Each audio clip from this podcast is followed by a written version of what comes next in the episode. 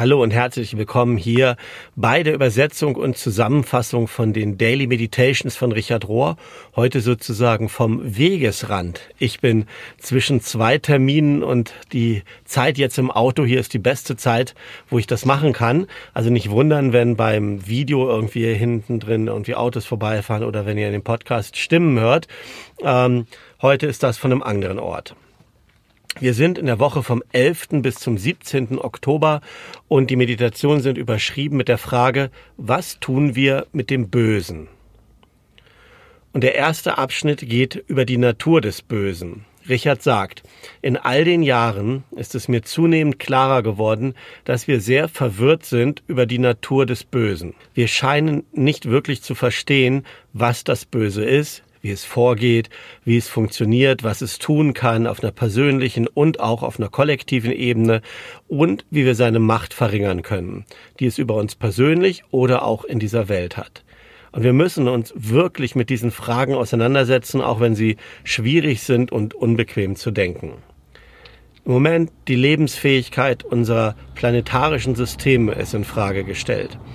Ähm, Autoritismus, ist das ein deutsches Wort? Gibt es da was? Ähm, Autoritä also autoritäre da, da, da, ähm, erheben sich überall auf der Welt. Ich will nicht behaupten, dass ich die Antworten auf so große Fragen habe, aber was ich beisteuern kann oder anbieten kann, ist die Weisheit der christlichen Tradition.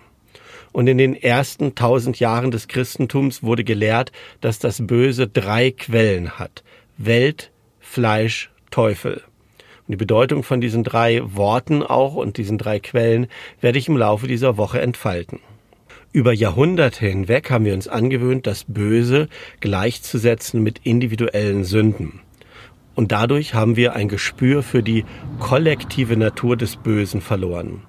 Das Wort Sünde wird oft als ein Label gebraucht für verschiedene kulturelle Tabus oder auch Erwartungen, kulturelle Erwartungen. Und das unterscheidet sich aber sehr von dem realen Bösen, das diese Welt zerstört. Gerade immer mehr. Wenn kleine, leicht vergebbare Vergehen als Sünde gelabelt werden und mit dem Bösen gleichgesetzt werden, dann, trivial, dann trivialisieren, trivialisieren wir die sehr reale Art, wie das Böse in dieser Welt wirkt. Und wir lenken unsere Aufmerksamkeit von dem real tätigen Bösen in den Systemen weg bevor es nämlich Personal wird, also bevor es etwas wird, wofür man sich schämen kann, ist das Böse oft eine kulturelle Einigung, ein Bewundern für etwas, was dann irgendwie notwendig erscheint. Ich werde später noch mal ein bisschen mehr ausführen.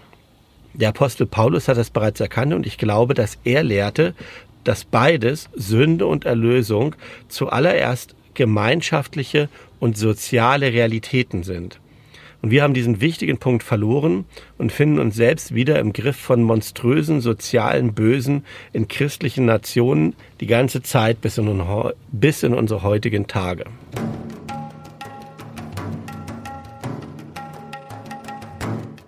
Eine negative Matrix ein Grund, warum wir uns so wenig für das Konzept von Sünde oder die Theorie von Sünde interessieren, ist, weil wir gewöhnlicherweise hören, dass Sünde so benutzt wird, um zu verurteilen, zu beschämen, auszuschließen oder zu kontrollieren, und zwar sowohl uns selber als auch andere. Und selten wird das Konzept von Sünde oder so eine Sündenlehre dazu benutzt, ein tieferes Verständnis ähm, zu bekommen oder die Gabe der Unterscheidung zu entwickeln und noch viel weniger eine Leidenschaft für Vergebung, für die menschliche Situation der Menschheit im Allgemeinen. Ich bin überzeugt, dass die Lehre von Paulus über die Natur des Bösen uns viel offenbaren kann.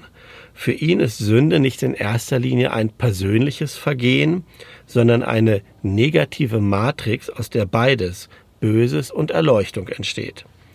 Paulus schrieb im Epheserbrief Kapitel 2, Vers 1 und 2 folgendes. Ihr wart tot infolge eurer Verfehlungen und Sünden. Ihr wart einst darin gefangen, wie es der Art dieser Welt entspricht, unter der Herrschaft jenes Geistes, der im Bereich der Lüfte regiert. Hier sind wieder diese drei Ebenen aus der katholischen Moraltheologie. Erstens Fleisch. Das ist die Ebene, die Paulus hier Verfehlungen und Sünden nennt. Das ist unser persönlicher Teil, allerdings unter Beteiligung oder Teil sein von einer bereits bestehenden kriminellen und sündigen Kultur. Denn zweitens die Ebene die Welt. Paulus nennt das Gefangen in der Art, wie es dieser Welt entspricht.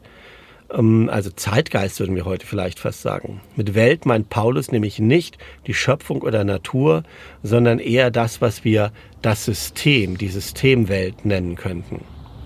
Dritte Ebene, der Teufel, hier genannt der Geist, der die Lüfte regiert. Und damit gemeint sind Illusionen und Verkleidungen, die unser Bewusstsein so sehr gefangen nehmen, dass wir gar nicht sehen können, was da mit uns passiert, was unsichtbar ist, so ähnlich wie die Luft, die wir atmen. Bis heute haben die meisten Christen eher auf diese erste Ebene des Fleisches, der individuellen Sünden geachtet, anstatt die viel bedrohlichere und ernsthaftere Form von inkorporiertem oder systemischer Ungerechtigkeit des Bösen oder der Bosheit anzusehen wenn wir uns den Teufel dann auch so persönlich vorstellen, wie so eine Karikatur, so eine rote Figur mit Hörnern, dann nehmen wir das Böse nicht wirklich ernst.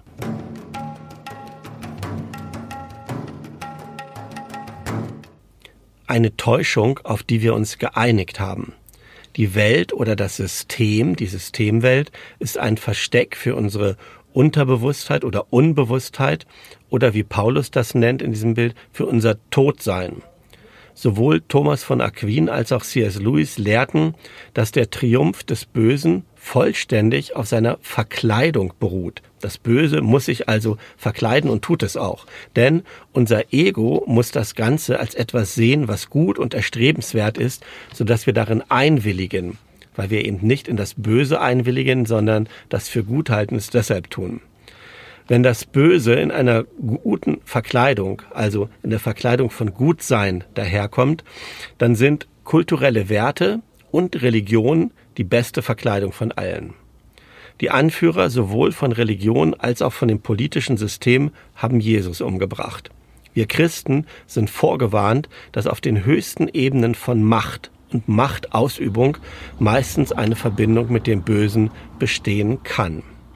Kann es in dieser Welt eine Kultur geben, die nicht mit dieser Art von Täuschung arbeitet? fragt Richard. Und er sagt, das ist das, was Paulus meint, wenn er die Welt oder wie ich sage, die das System als Quelle des Bösen nennt. Was Paulus bereits erkannt hat, zumindest intuitiv erkannt hat, ist, dass es fast unmöglich ist für irgendeine soziale Gruppe, und das ist dann diese Ebene von Kollektiv oder von System, dass es für irgend, also für keine Gruppe möglich ist, die ganze Zeit vollständig und konsistent selbstlos zu sein oder zu handeln.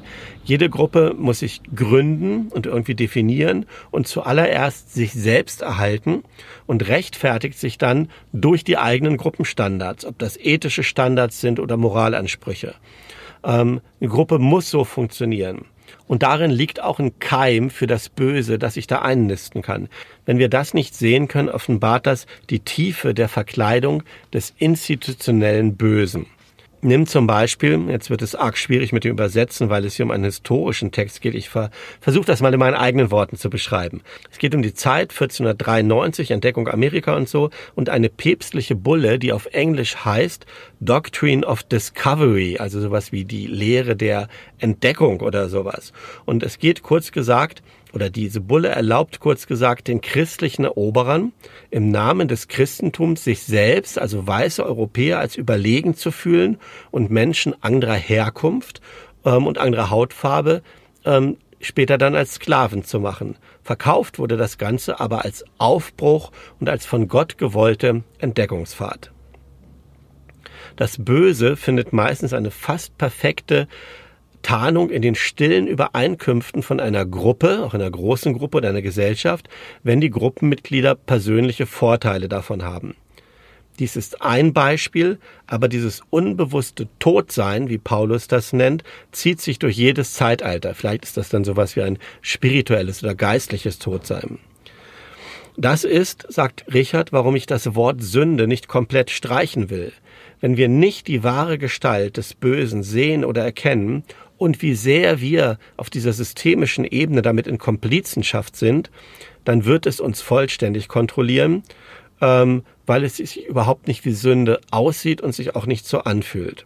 Wäre das Wort eine Täuschung, auf die wir uns geeinigt haben, nicht ein besserer Ausdruck? Wir können das nämlich nicht als Individuum erkennen und auch nicht individuell überwinden oder nicht vollständig als einzelne isolierte Individuen. Und zwar aus dem Grund, weil es meistens im Gruppenbewusstsein zusammengehalten wird.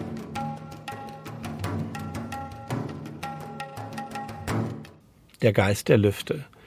Es war ziemlich schwierig, Christ zu werden, wenn du ein schwarzer Mann auf einem Sklavenschiff warst und das Sklavenschiff den Namen hatte Das gute Schiff Jesus. Zitat von James Baldwin. Das Wort Fleisch ist die zweite Quelle des Bösen oder des Todseins oder des Unbewusstseins. Es entsteht aus der ersten Quelle, der Welt oder dem System. Paulus benutzt dabei das Wort Fleisch als einen Negativbegriff für alles rein individuelle, aber nicht für den Körper selbst. Das Fleisch das Wort Fleisch weist auf unsere privaten oder individuellen ähm, persönlichen Sünden und Verfehlungen. Aber die persönliche Sünde liegt nicht primär auf der Ebene von individueller Boshaftigkeit oder sowas, sondern kommt oder ist das Ergebnis oder speist sich aus tiefer liegenden Lügen und Illusionen. Individuelle Sünden werden dann manchmal ziemlich freimütig begangen und legitimiert durch eine darunterliegende, unausgesprochene Vereinbarung, dass bestimmte Arten von Böse sein notwendig sind und dass sie sogar gut sein können für das Gemeinwohl oder das gemeinsame Gute. Das bringt uns dann, wenn wir ehrlich sind, in ziemliche Konflikte. Wir nennen Krieg gut und notwendig, also auf der systemischen Ebene, aber individueller Mord ist böse. Stolz zu sein auf eine Nation oder eine Gruppe, das ist irgendwie was Gutes. Aber persönlicher Stolz oder Eitelkeit ist böse. Lügen und Ausflüchte können gut sein, wenn sie das Ganze beschützen. Und das Ganze ist dann die Institution Kirche, die amerikanischen Interessen, die Regierung und so weiter und so weiter. Aber eine Einzelperson soll nicht lügen. Wenn Paulus über diese dritte Ebene oder den Teufel redet, benutzt er Worte wie Kräfte, Prinzipien, Throne. Das alles sind vormoderne Worte für das, was wir heute vielleicht Gesellschaften, Institutionen, Nationalstaaten und Organisationen nennen. Und zwar solche, die unsere Zugehörigkeit oder unsere Treue verlangen und die auf diese Weise, auf viele verschiedene Arten und Weisen abgöttisch werden. Also wie so Anbetung verlangen, ja. Nicht einfach nur zu groß, um falsch zu legen, sondern sogar zu groß, um überhaupt kritisiert zu werden. Wenn die Systeme dieser Welt als verleugnetes oder verkleidetes Böse daherkommen und wenn sie so operieren können, dann werden sie schnell die Geister der Lüfte, die großen Schaden anrichten, aber unsichtbar sind und irgendwie nicht verantwortlich gemacht werden können dann ist der Teufel das gleiche wie das institutionelle Böse, das dann gerechtfertigt, idealisiert, manchmal sogar romantisiert wird ähm, oder glorifiziert und gefeiert wird und belohnt wird mit dicken Gehaltschecks, mit goldenen Rettungsschirmen, mit Paraden, Liedern, Belohnungen für Loyalität, mit Flaggen, Märschen, Medaillen und Monumenten. Das ist, wie das Böse sich verkleidet und wir alle beugen unsere Knie an der einen oder anderen Stelle davor. Wir müssen das Böse zuerst in seiner institutionellen Form überführen, nicht bei den einzelnen Anhängern, die das dann für gut oder heilig halten, sondern bei dem Glorifizieren der Organisation oder von Organisationen selbst. Wir müssen uns Nationalstaaten, Rüstungsindustrie, Bestrafungs-, also Justizsysteme anschauen, das Banksystem, das pharmazeutische System und so weiter. All das müssen wir anschauen, weil all das ist gut, mehr oder weniger, und notwendig in und für sich selber. Aber wenn wir uns verweigern, sie in Verantwortung zu nehmen für das, was sie tun, ähm, dann, ich wage mal das Unsagbare zu sagen, dann werden sie gewöhnlich in irgendeiner Form dämonisch. Alles, was man für über Kritik erhaben hält, wird bald dämonisch werden. Und erinnere dich daran, dass die erste Dämonenaustreibung im Markus-Evangelium nicht in einer Bar oder in einem Bordell stattgefunden hat, sondern in der Synagoge.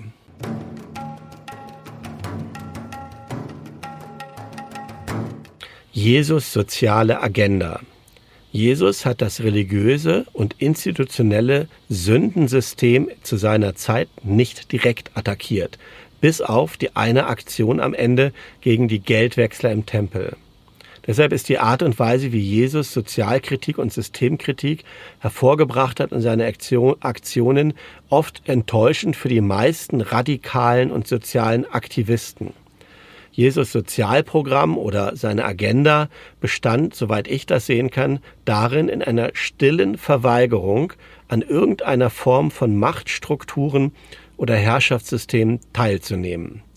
Seine primären Handlungen oder seine Aktion war ein einfacher Lebensstil, der es ganz konsequent abgelehnt hat, sich mit den Strukturen zu verstricken, die ich und Paulus das Sündensystem nennen würden. Jesus kannte die destruktive Kraft von dem, was Walter Wink so weise das Herrschaftssystem nennt oder das beherrschende System. Dieses System übt meistens Macht aus über die Armen, die Ohnmächtigen und die Außenseiter in jeder Kultur. Als Jesus dann das Tempelsystem direkt angegriffen hat, also diese Geschichte mit den Geldwechslern, wurde er innerhalb von einer Woche ermordet. Im Gegensatz zu den historischen Interpretationen oder wie wir gewohnt sind, das zu sehen, hat Jesus sich nicht auf persönliche Sünden oder individuelle Sünden konzentriert, sondern vielmehr auf die Sünden der Welt und des Teufels, aber wenige von uns wurden gelehrt, das so zu sehen. Tatsächlich hat Jesus individuelle Sünden immer vergeben, was dann ja auch ein Problem war für die selbstgerechten Menschen seiner Zeit. Im Kontrast dazu lese ich nicht ein einziges Mal, dass er die Sünden des Systems oder des Imperiums vergibt, Empires. Bezeichnenderweise sagt Jesus, weh dir Korazin, weh dir Bethsaida, das sind Städte im Alten Testament, oder zu der Zeit Jesu, weh euch Schriftgelehrten und Pharisäern. Er hat nicht gesagt, weh dir Bill von Bethsaida oder Kati von Korazin oder Simon der Pharisäer, was die einzelnen Leute war, mit denen er zusammen war und sogar gegessen hat. Ähm, heute würden wir vielleicht sagen, ey, das ist unfaires Generalisieren aber ich glaube, es war eine sehr wahre und gerechte Diagnose des Problems. Es ist das Korporative, das Institutionelle, was angesprochen wird und nicht die einzelne Person darin. Wie konnten wir das so übersehen? Es ist so wichtig für unser Verständnis vom Bösen, es aller, zuallererst als ein soziales Agreement zu sehen, als eine Übereinkunft.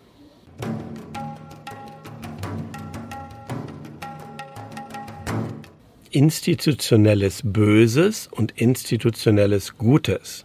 Sowohl Jesus als auch Paulus reframen, also bringen in einen neuen Zusammenhang, setzen in einen neuen Rahmen, reframing, eingedeutschtes Wort, reframen auf eine radikale Weise die menschliche Situation, Lebenssituation und laden uns ein, ein verletzliches menschliches Leben zu leben in, ähm, wie übersetzt man das wirklich? Ich habe keine Ahnung, was es Ich übersetze mal wörtlich.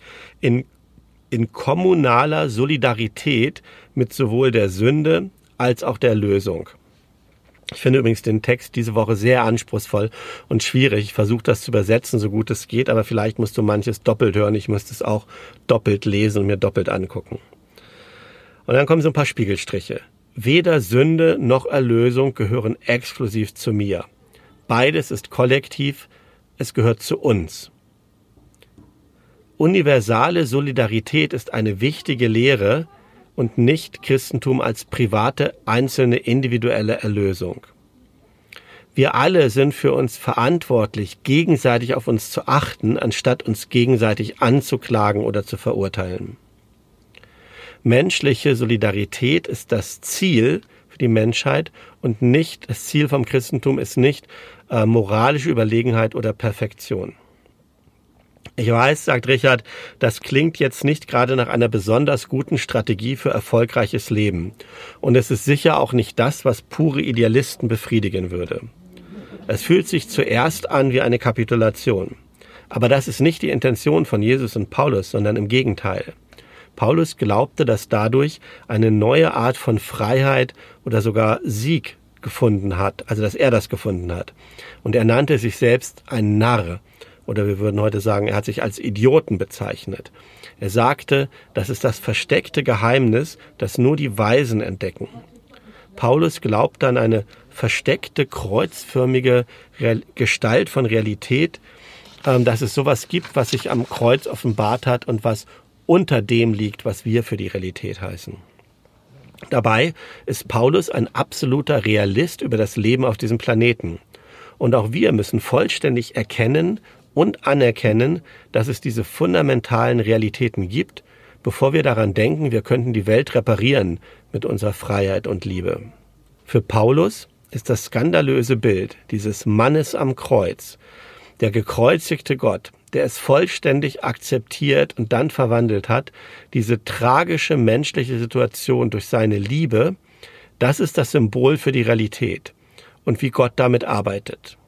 Also das ist die Weisheit des Kreuzes. Wenn das also die Realität ist und wenn sogar Gott sich darin unterwirft, dann müssen und können wir dasselbe tun indem wir uns selbst hingeben zu dieser anscheinend menschlichen Absurdität, was sich zeigt in Liebe, in Geduld und in Vergebung gegenüber allen Dingen, dann finden wir einen positiven und glaubenserfüllten Weg hindurch durch die Welt, durch das Fleisch und durch den Teufel.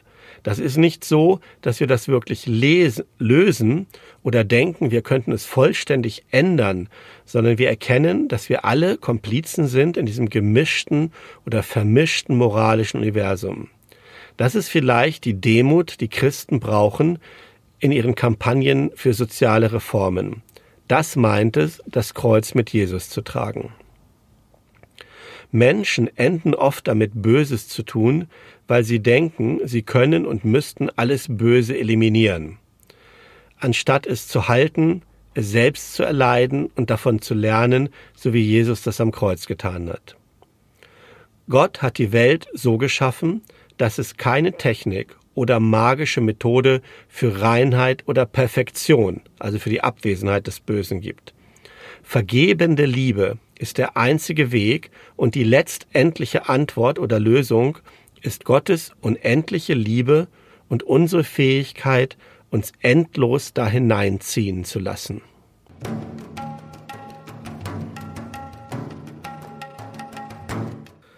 So, ihr lieben Companeros und Companeras, das ist jetzt ziemlich lang geworden und sehr ausführlich, aber es war alles so wichtig und auch so dicht. Ich weiß nicht, wie es euch geht. Ich fand das sehr anspruchsvoll. Nicht, dass das andere nicht anspruchsvoll ist, aber diese Woche war das nochmal kompakter. Ähm, die praktische Übung würde jetzt beschreiben, wie du in deiner Meditationspraxis, also wie du unterwegs bist, deine Verbundenheit mit dir selbst, deinen Ahnen und den Orten und Systemen äh, mit all dem bewusst zu machen. Aber einerseits ist das auch nochmal lang und kompliziert zu übersetzen, ähm, dass ich an dieser Stelle darauf verzichte und denke und hoffe, dass das, was bisher gesagt ist, genug ist, dass du es in deine Woche, in deine Stille, in dein Leben nehmen kannst. Und dafür wünsche ich dir alles Gute und den unendlichen Segen von Gott oder der Göttin, wie immer das Wort ist.